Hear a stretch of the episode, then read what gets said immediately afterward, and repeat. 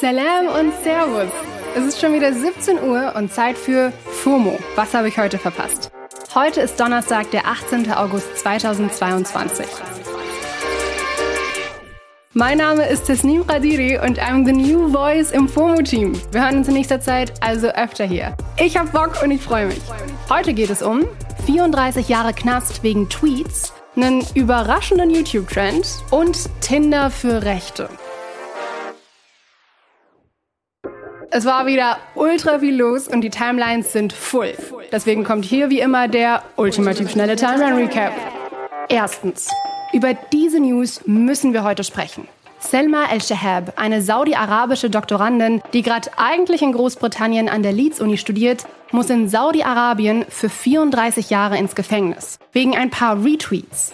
Sie wurde im Januar während ihrem Urlaubsbesuch in Saudi-Arabien festgenommen. Begründung, sie sei eine Gefahr für die zivile und nationale Sicherheit. Weil, get this, sie hat ein paar Tweets retweetet und Accounts gefolgt, die der saudi-arabischen Regierung nicht gepasst haben, weil zu aktivistisch, regierungskritisch und so. Eigentlich sollte sie dafür drei Jahre in den Knast, aber das wurde jetzt erhöht auf 34 Jahre. What the fuck?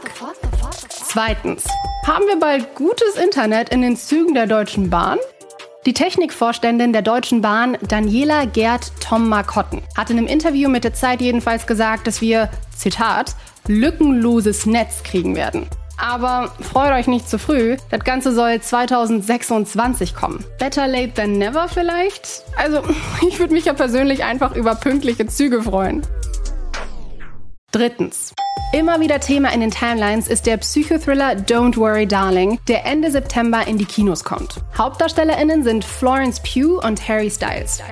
Viele freuen sich insbesondere wegen Harry auf den Film, vor allem seit der Trailer draußen ist und wir alle wissen, dass eine spicy Sexszene mit Harry drin ist. Genau das nervt Florence aber. Sie hat jetzt in einem Interview gesagt, wenn der Film darauf reduziert wird, den berühmtesten Mann der Welt beim Oralsex sehen zu wollen, dann ist das nicht das, wofür wir den Film machen.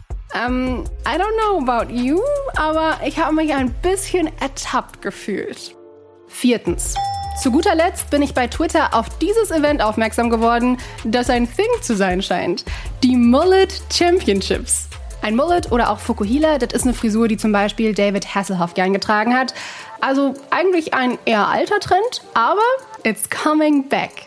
Die Mullet Championships in natürlich den USA, wo sonst, machen das Ganze zu einer richtigen Wettkampfdisziplin. Da treten Leute mit ihren Mullet-Kreationen gegeneinander an und ich lieb's. Man kann bis morgen abstimmen, welche Frisur gewinnen sollte, also Habibis, lasst euch das nicht entgehen und stimmt für eure Lieblingsfrisur. Link findet ihr in den Show Notes.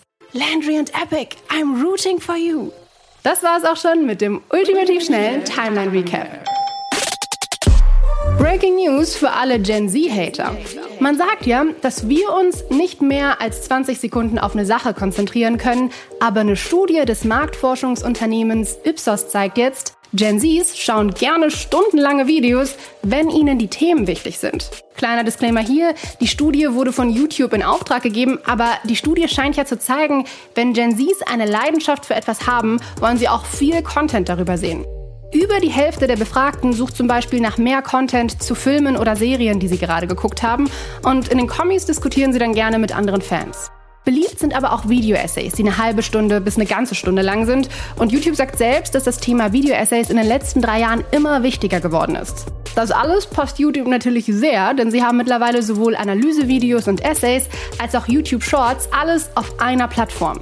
So, und diese Studie widerspricht so ein bisschen der Theorie, dass kurze Videos auf TikTok langfristig schlecht für unsere Aufmerksamkeitsspanne sind und dass Gen Z sich auf nichts Längeres mehr konzentrieren kann. Ich konzentriere mich ja auch auf 30 Minuten Analysevideos zu Kim K's Breakups oder 40 Minuten Steuerung F-Reportagen. Kommen wir zum Schluss zu einer News, die wirklich so absurd ist, dass man sich echt nicht wundern würde, wenn es in einer Folge Black Mirror passieren würde. In den USA startet im September nämlich eine Dating-App für Rechte. Kein Scheiß, quasi rechtes Tinder. Und diese App soll natürlich The Right Stuff heißen. Zielgruppe sind, of course, Konservative und Rechte, damit die beim Daten direkt auf ihresgleichen treffen. Und einer der HauptinvestorInnen ist Peter Thiel, der Mitgründer von PayPal, der übrigens ein Berater von Ex-Präsident Donald Trump war. Thiel hat laut Medienberichten 1,5 Millionen Dollar in die Dating-App für Rechte gesteckt. Und als wäre das alles nicht schon mehr als genug, ist das Werbegesicht der App Ryan McEnany. Sie ist die Schwester der ehemaligen Trump-Sprecherin Kayleigh McEnany. Tja, und Ryan ist ganz passend weiß und blond und erzählt fröhlich in dem Werbevideo, wie das Ganze funktioniert. Man kann nur per Einladung bei The Right Stuff Mitglied werden. Supi. Natürlich kann man nur Ladies oder Gentlemen auswählen. Pronomen braucht und will hier scheinbar keiner. Generell fällt in dem Video irgendwie sehr oft das Wort right und in der Werbung werden nur weiße Menschen gezeigt. Uff.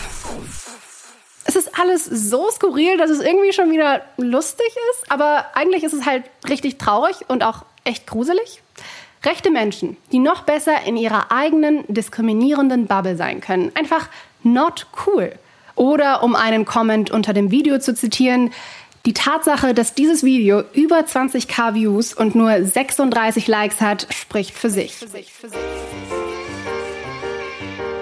Das war's für heute mit FOMO und wir hören uns morgen wieder hier auf Spotify. Dann ist Paula wieder für euch am Start. Ihr erreicht uns wie immer unter FOMO at Spotify.com.